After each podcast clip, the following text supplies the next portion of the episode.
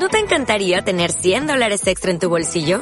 Haz que un experto bilingüe de TurboTax declare tus impuestos para el 31 de marzo y obtén 100 dólares de vuelta al instante. Porque no importa cuáles hayan sido tus logros del año pasado, TurboTax hace que cuenten. Obtén 100 dólares de vuelta y tus impuestos con 100% de precisión. Solo con Intuit TurboTax. Debes declarar para el 31 de marzo. Crédito solo aplicable al costo de la presentación federal con TurboTax Full Service. Oferta sujeta a cambios o cancelación en cualquier momento. Hola. Aquí estamos de nuevo, hoy para hacer una breve propuesta. Se trata de un par de escapadas a la naturaleza hablando de sitios que están muy cerca de Cuenca y que son un complemento ideal por su belleza y porque los podremos visitar en un solo día.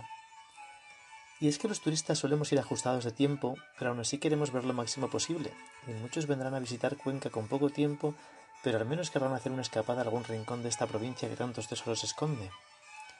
La buena noticia para ellos es que la ciudad de Cuenca está en la misma entrada de la serranía, así que está rodeada de preciosos lugares para hacer excursiones de un día o incluso medio, lo que nos permite pasar una fabulosa mañana en plena naturaleza y volver a Cuenca a comer o después si preferimos comer en ruta.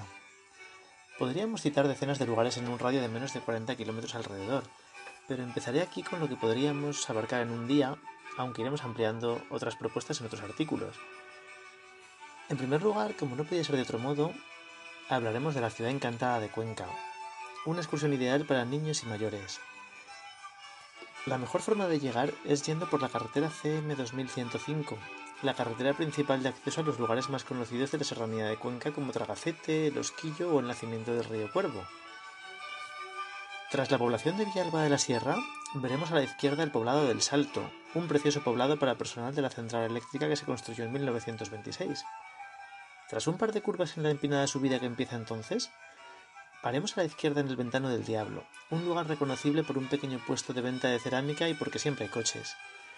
Es un mirador natural impresionante, abierto en la roca que se asoma sobre el Júcar, de color esmeralda, una vista inolvidable. Desde el puesto de cerámica nos podremos asomar para ver el poblado de la central hidroeléctrica, con sus hermosas construcciones. En unos 20 minutos llegaremos a la famosa ciudad encantada, es un precioso lugar a tan solo 35 kilómetros de Cuenca y no bromeo al decir que no hay brujas ni duendes ni cosas así.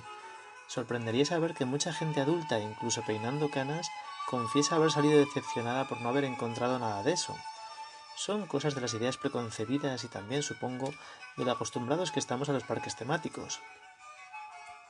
La ciudad encantada es el bonito nombre que se dio a un paraje natural con una extensión total que supera las 100 hectáreas, donde hay especial profusión de curiosas formaciones kársticas, entre las cuales se puede dar un fácil y agradable paseo, incluso con carrito de bebés, que se puede recorrer en unas dos horas entre multitud de pinos en plena naturaleza.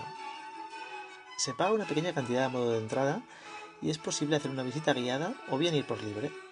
Hay un recorrido circular de 3 kilómetros que nos va llevando sin dificultad entre las formaciones más curiosas. Un paseo totalmente aconsejable para quien quiera pasar una mañana en plena naturaleza. La ciudad encantada es el lugar mejor acondicionado para disfrutar cómodamente de la belleza de las formaciones kársticas, pero realmente toda la serranía de Cuenca es muy rica en auténticas maravillas calizas, como los callejones de las majadas o las coberteras de pajaroncillo que trataremos en otra ocasión. La laguna de Uña.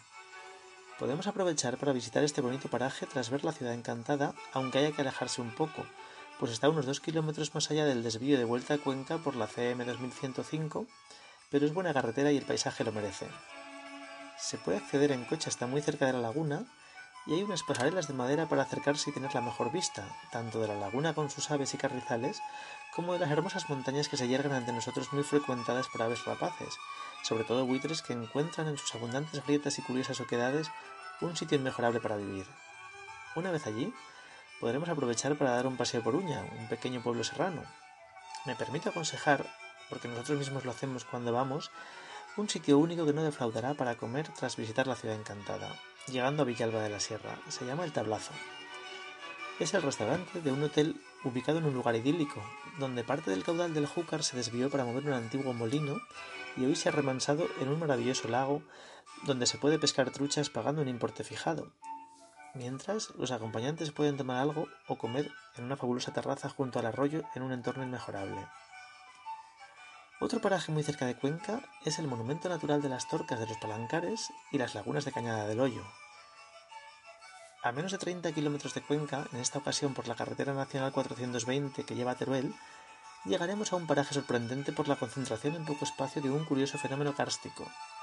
Son 30 torcas, es decir, lugares donde el terreno calizo se hundió creando dolinas o enormes pozos de hasta más de 90 metros de profundidad y gran diámetro. La mayor tiene más de 10 hectáreas de superficie. Es muy hermoso ir paseando por un terreno llano y de repente encontrarse delante un enorme socavón natural, hoy poblado de enormes pinos que a pesar de su altura no logran sobrepasar el nivel superior de la torca. Formando parte de este mismo espectáculo natural, Siguiendo por la nacional hasta el desvío al pueblo de Cañada del Hoyo, encontraremos otras torcas, pero esta vez veremos que esos hundimientos se produjeron sobre cavernas llenas de agua subterránea, de forma que hoy encontramos siete lagunas de gran belleza, pues tienen además colores muy diferentes a pesar de estar muy cerca, por los microorganismos casi únicos en el mundo que pueblan cada una de ellas. Y eso es todo por ahí. Si se quiere visitar todo será mejor que reservemos casi un día completo, pero cualquiera de las dos rutas principales se pueden hacer en medio día perfectamente. Gracias por escucharme y hasta el próximo capítulo.